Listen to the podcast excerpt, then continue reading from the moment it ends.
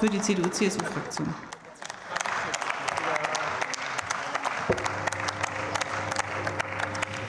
Ja, sehr geehrte Frau Präsidentin, sehr geehrte Kolleginnen und Kollegen, am Freitagnachmittag, liebe AfD-Fraktion, die um diese Aktuelle Stunde gebeten hat und für die ich natürlich gerne die erste Eröffnung des Cannstatter Vasens, das Cannstatter Volksfest als Wahlkreisabgeordnete heute verpasst. Vielen Dank dafür. Aber es ist in der Tat gut, dass wir uns heute im Bundestag mit diesem Thema ganz zum Schluss noch auseinandersetzen. Wenn ich zum Beispiel bei Herrn Freser lese aus der AfD-Fraktion, der in einer Pressemitteilung schreibt, solche Propaganda verdient keinen Cent. Zwangsbeitrag, Herr Renner, Sie haben diese ähm, Worte ja auch gerade schon wieder gewählt, weil irgendeine Grafik jedenfalls Ihrer Meinung nach verzerrt war, dann wird mal wieder klar, mit Ihnen kann man über kein politisches Thema sprechen, ohne dass Sie die verbale Bazooka auspacken. Propaganda, meine sehr geehrten Damen und Herren, die systematische Verbreitung politischer Ideen mit dem Ziel, das allgemeine Bewusstsein in eine bestimmte Richtung zu lenken.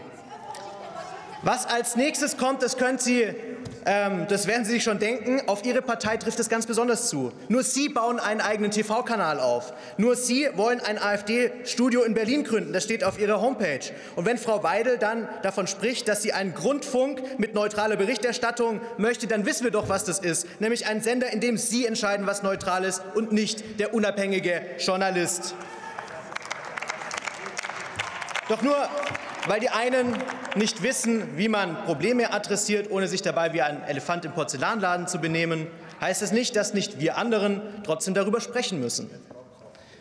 Herr Lind, ich glaube, Sie haben das jetzt gerade ausgeführt. Ich fand es ein bisschen komisch, dass es schon ein Problem ist, wenn die Volontäre aus nur einem Milieu rekrutiert werden. Ich glaube, dass es schon Probleme gibt. Die ungeheuerlichen Ereignisse beim RBB müssen angesprochen werden. Auch die Entwicklung des Programms und auch die Kosten sind natürlich ein Auftrag.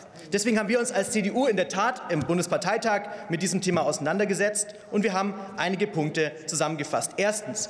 Wir müssen notwendige Reformen auf den Weg bringen, weil die Struktur des ÖRR intransparent ist und unzureichend kontrolliert wird. Wolfgang Güttner, Ihr Parteikollege Herr Lind, ist seit zehn Jahren Mitglied im Rundfunkrat des NDR und sagt, der Rundfunkrat beschließt einen Etat über rund eine Milliarde Euro. Er ist der Meinung, dass nicht alle Mitglieder gründlich diesen Haushalt durchdrungen haben. Das ist richtig, und deswegen brauchen wir ein reformiertes Kontrollsystem, das sowohl neutral als auch wirkmächtig ist.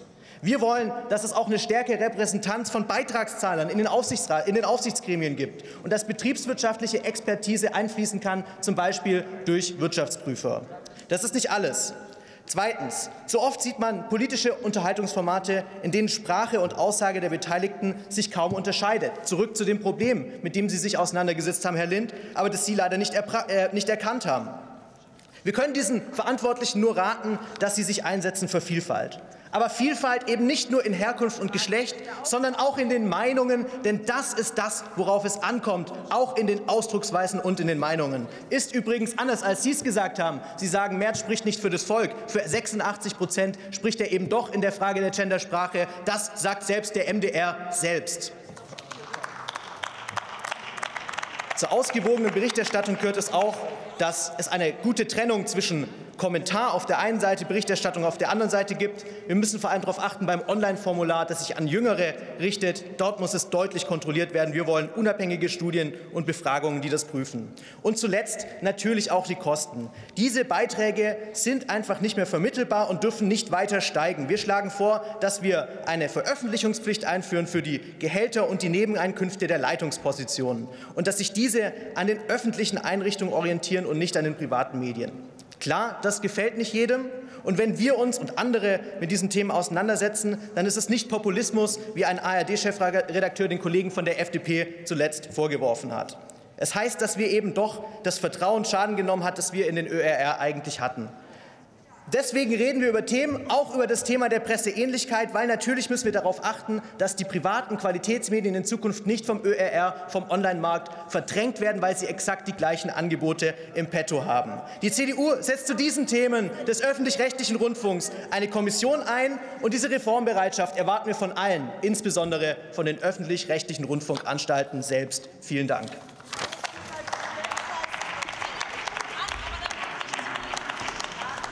Er hat